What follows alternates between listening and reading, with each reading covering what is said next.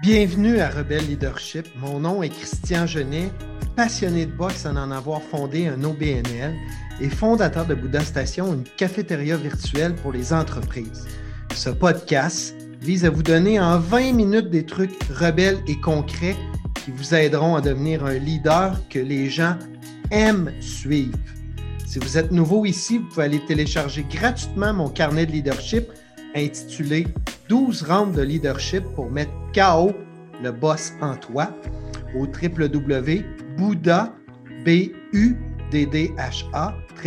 station.com slash leadership.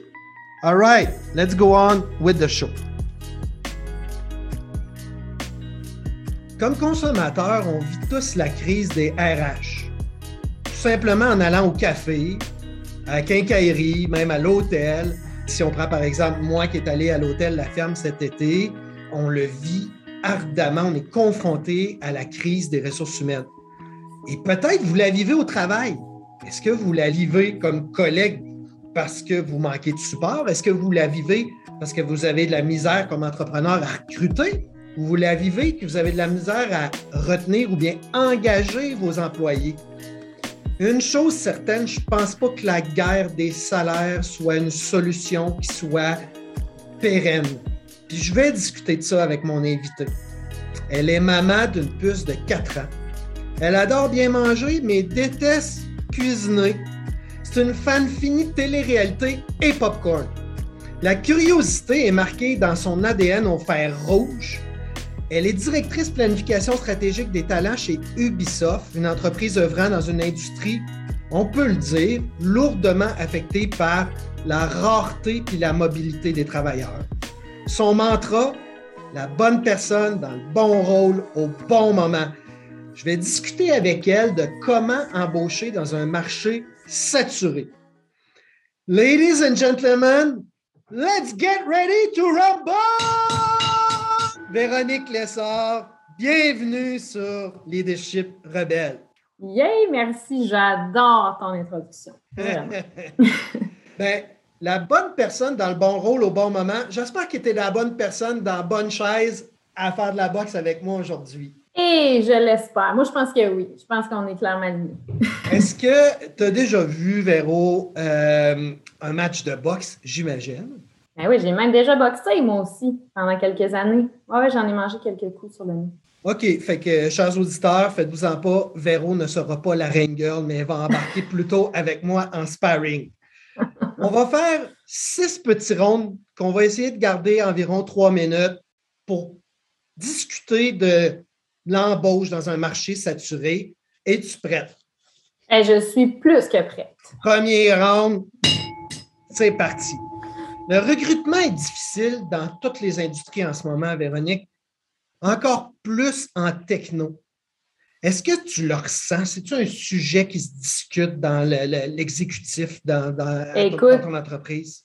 Le, ressentir, c'est un, un, faible mot. Sincèrement, ça fait partie de, ça fait partie de toutes les discussions aujourd'hui. Moi, en 15 ans, j'ai jamais vu le marché aussi déstabilisant qu'en ce moment. là euh, c'est clairement une, tempête de parfaites conditions qui ont nuit au marché. On a des business qui grossissent, mais il y a moins de main-d'œuvre.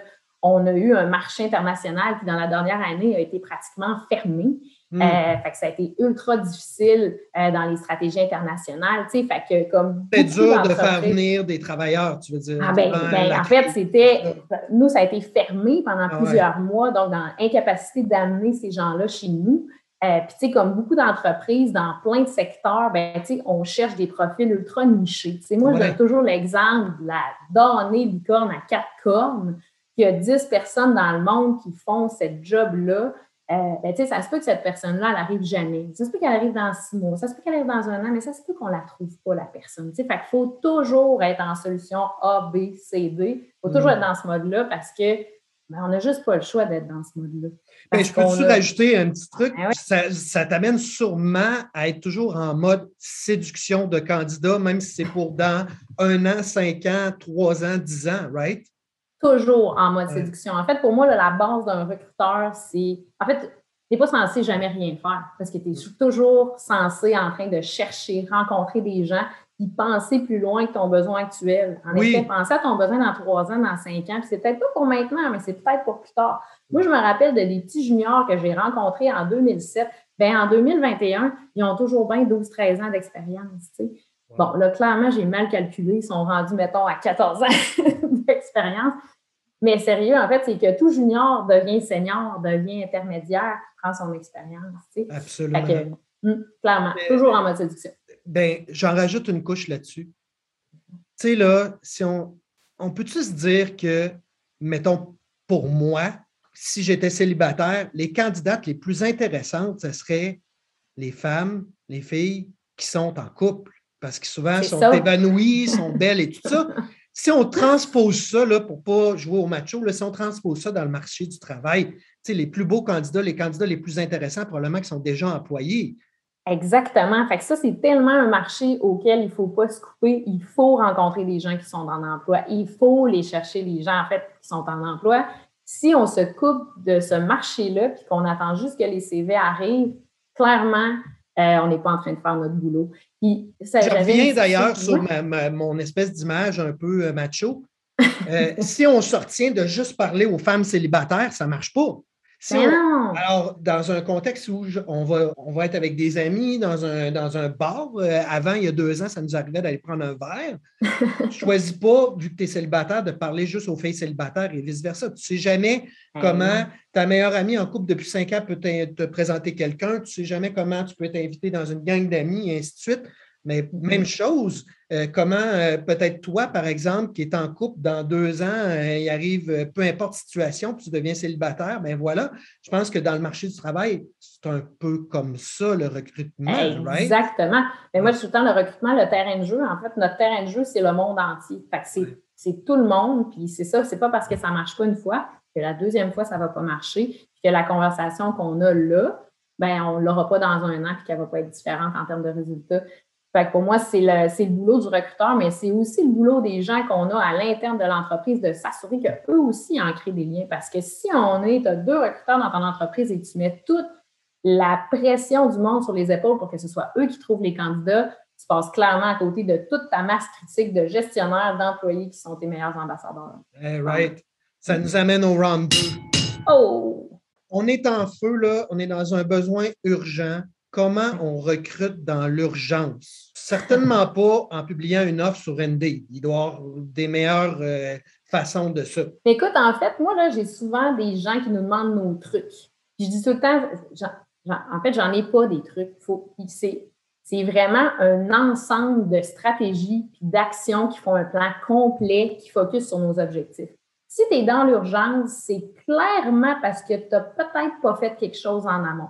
Si d'un coup, tu te dis, hey, nous, on va recruter 50 stagiaires pour la prochaine année, mais que ça fait des années que tu n'es pas dans les écoles, que les gens ne savent pas t'es qui, ouais, tu es dans l'urgence, tu veux tes 50 stagiaires, mais tu ne les auras pas parce que tu n'auras pas fait ton boulot en amont. Bien, pour moi, c'est la même chose pour un candidat senior ou un candidat de l'international. Si on est dans l'urgence, puis hey, ça, ça arrive, on est clairement souvent dans l'urgence, mais si tu es dans l'urgence, c'est qu'il y a un bout en amont que tu n'as pas fait. Quand quelqu'un est trop critique et qu'il a la seule expertise dans ta business, puis qu'il s'en va, puis que le monde s'écroule, bien, ce n'est pas, pas, du recrutement que tu n'as pas fait. Tu n'es pas assuré d'avoir quelqu'un qui a cette compétence-là. Il n'y en a pas de truc magique pour recruter. Il n'y en a pas de truc magique. C'est vraiment un ensemble de stratégies d'action. Mettons qu'il n'y a pas de truc magique, mais il y a une stratégie efficace. Ah, clairement, clairement. Mm. Puis ça, en fait, pour moi, ça se développe autant avec nos gens à l'interne. Moi, je dis tout le temps, là, soyez les, meilleurs amis dans, dans notre business, c'est nos gens aux communications. Moi, là, les gens des communications, c'est mes amis préférés dans cette business-là parce que, puis je dis tout le temps le mot, puis c'est tellement pas un bon mot, là, mais je dis tout le temps, les coms, le recrutement, c'est ultra incestueux. Il faut que ça travaille main dans ma main. Puis là, regarde, c'est vraiment pas le bon mot, mais je dis tout le temps celui-là. Fait que je vais le dire encore. Ben, moi, euh, le gérant d'estrade, il dit tout le temps, en 2021, il faut que les RH couchent avec le marketing. Ça va ensemble.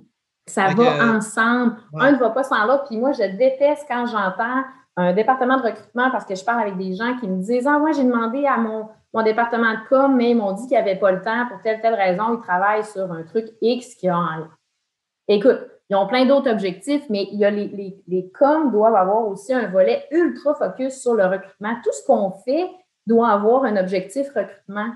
Euh, puis c'est sûr qu'il y a plein d'autres objectifs. Là. Je veux dire que mm-hmm. nos, gens soient fiers, puis que ça fasse que notre culture rayonne. Il y a plein d'objectifs, mais il y a un volet recrutement qui est ultra important. Fait c'est pour ça que un de tes premières meilleures amis quand tu es recruteur, c'est d'avoir quelqu'un au com qui t'aide à leveler up tous tes objectifs. Parce que si on n'est pas visible, si on ne communique pas les choses comme il faut, on n'en fera jamais du bon recrutement.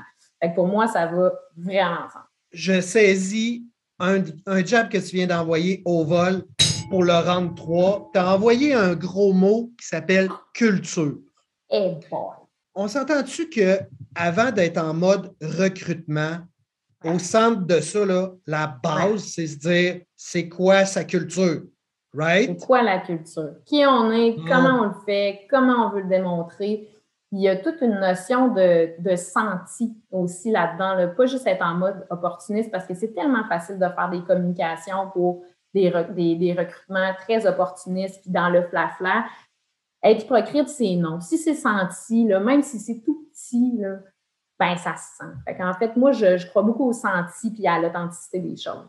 Fait que là, tu racontes que la culture qu'on vend quand on est en mode séduction pour euh, un, futur candidat, disons, faut que les bottines suivent les babines. C'est ça que tu me racontes. Et que les bottines, il faut qu'ils suivent les babines. Oui, tout à fait. Ça, en fait, je, ça s'applique à moi, ça s'applique aux recruteurs, ça s'applique aux gens qu'on a à l'interne, ça s'applique à nos dirigeants.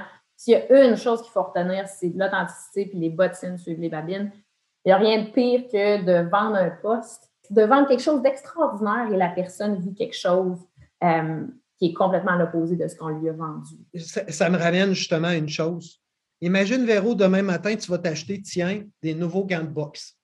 Tu magasines ça, mettons, sur, tiens, une plateforme X, là, Amazon ou peu importe. Il va avoir le prix, il va avoir la couleur, mais probablement que la chose qui va te faire peser sur payer, ça va être les reviews des acheteurs, right? Clairement. Clairement. Et que les employeurs, je pense qu'ils doivent comprendre qu'en 2021, un candidat qui est intéressant et très intéressé, qui est professionnel, va aussi, lui, faire un genre de due diligence, right? Tout à fait. Ça va dans les deux sens oui, il existe des plateformes comme ça, euh, tu sais, à la Glassdoor, mais c'est quand même simple. Si moi, euh, je suis intéressé par un poste euh, ou vous me faites un offre chez Ubisoft, c'est quand même simple de trouver quelqu'un dans le marché qui travaille là pour avoir l'heure juste entre voir s'il y a un gap entre ce que me vend le recruteur et ce qui est mm-hmm. senti réel. Je pense que les candidats intelligents en 2021 vérifient ça. Es-tu d'accord avec moi? Ah, je suis totalement d'accord. Puis moi, je pars tout le temps du principe que tout ça, c'est tout. Hmm. Fait que, en fait, l'information est toujours trouvable, il faut juste que tu trouves la bonne personne. Hmm. Round 4. Vous autres, par exemple, en techno, là, il y a une mer d'opportunités en techno en ce moment, puis il y en a plein des belles entreprises. Là, je pense que tu es capable d'acquiescer ça. Qu'est-ce qui peut différencier dans un marché saturé comme ça? là, tu as parlé de la culture, mais mm-hmm. quoi d'autre sauf le salaire?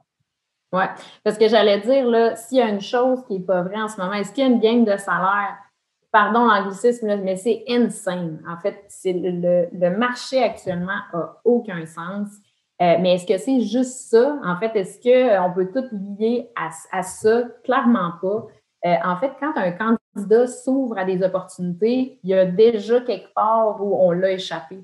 C'est-à-dire quelqu'un qui se rend en entrevue, qui fait un processus d'entrevue, il y en a du temps qui passe là avant qu'il reçoive son offre et décide de l'accepter. Fait pour moi, il y a comme ce bout-là en fait, ou comment à l'interne, encore une fois, quand quelqu'un est là, on s'assure de l'encadrer d'amour, de développement. Comme on disait tantôt, que les, mots qui sont écrits sur les murs, ça soit exactement ça que ces personnes-là vivent. Encore une fois, il n'y en a pas de truc précis, il n'y a pas, il y a pas de, de miracle. En fait, c'est d'être dans une entreprise à laquelle tu crois, que tu es capable de démontrer aux gens à quel point tu y crois, puis ce que tu fais vivre aux gens, c'est vrai, euh, ben moi, c'est là-dessus que les gens se démarquent. Mais c'est vraiment, encore une fois, une histoire de culture d'entreprise, euh, une question des fois aussi de projet, d'identifier aussi les clichés de nos industries. Tu sais, nous, on a le cliché de l'industrie où, euh, ouais, on a des gens qui travaillent dans un sol avec un hoodie dans le noir. Là. La fonction publique la, la, la, la réputation d'être tout habillés en brun dans des cubicules bruns Tu sais, c'est pas ça la vie. Fait que c'est mm. aussi de cibler tous ces clichés-là qu'on sait, les défaire, puis s'assurer que les industries, les autres industries, pour aller chercher le plus de candidats possible euh, dans d'autres industries qui n'est pas, qui, pas la nôtre, là, en fait, c'est de s'ouvrir à plein, euh, plein de profils différents. Fait que c'est de défaire ces clichés-là. Euh, ça, c'est un des trucs que je donnerais définitivement. Mais tu sais quoi, ça me fait, ça me fait penser au pont, justement, à ceux qui font du e-commerce. Souvent, les, les boutiques de e-commerce vont se dire ça me prend plus de clients, je vais faire du marketing pour attirer plus de clients. Hey, stop! Commence par retenir ceux que tu as puis les fidéliser. Parce que là, là, ta boutique, elle saigne là, là. Avant d'aller en chercher des nouveaux, là, regarde donc ta stratégie, puis regarde donc si tes employés sont heureux, sont engagés, puis ils restent. Ah, c'est tellement vrai ce que tu dis, parce que si tu en as 100 qui arrivent, mais que tu en as 120 qui partent, tu finis ton année à moins 20. Ben c'est une perte de temps pour tout le monde. Alors, je, je dirais c'est un des enjeux actuellement sur lesquels on travaille ultra fort. Puis pour moi, ça passe par, par plein de choses, par le fait d'avoir des employés engagés, d'avoir des employés qui ont des bonnes relations avec leurs superviseurs, donc de s'assurer que nos, leaders sont, sont, formés, sont outillés pour s'assurer qu'on a des gens heureux. Fait pour moi, tout passe par le bien-être, le développement des gens, s'assurer que son équipe est bien, il y a tellement plein de leviers sur lesquels s'appuyer qui sont autres que le salaire puis que la mm. rémunération. Je ne dis pas que ça ne compte pas, euh, mais il faut aussi voir aussi, il y a le salaire, mais il y a aussi toute la rémunération globale. Ah. Euh, qu'est-ce qui vient entourer juste ton salaire? As-tu un horaire flexible? Est-ce que ton boss regarde quand tu, euh, tu prends une heure et demie de dîner? Est-ce que tu peux travailler des fois 30 heures semaine, des fois 40 heures semaine? Est-ce que tu as un mode flexible? Bref, pour moi, c'est tellement un ensemble de facteurs de vie autre que le salaire qu'il faut vraiment considérer. Puis des fois, les gens ont tendance à oublier. Péro, round 5, je t'amène en dehors du ring, OK? Toi puis moi, on oh. descend du ring, puis on se fait les gérants d'estrade.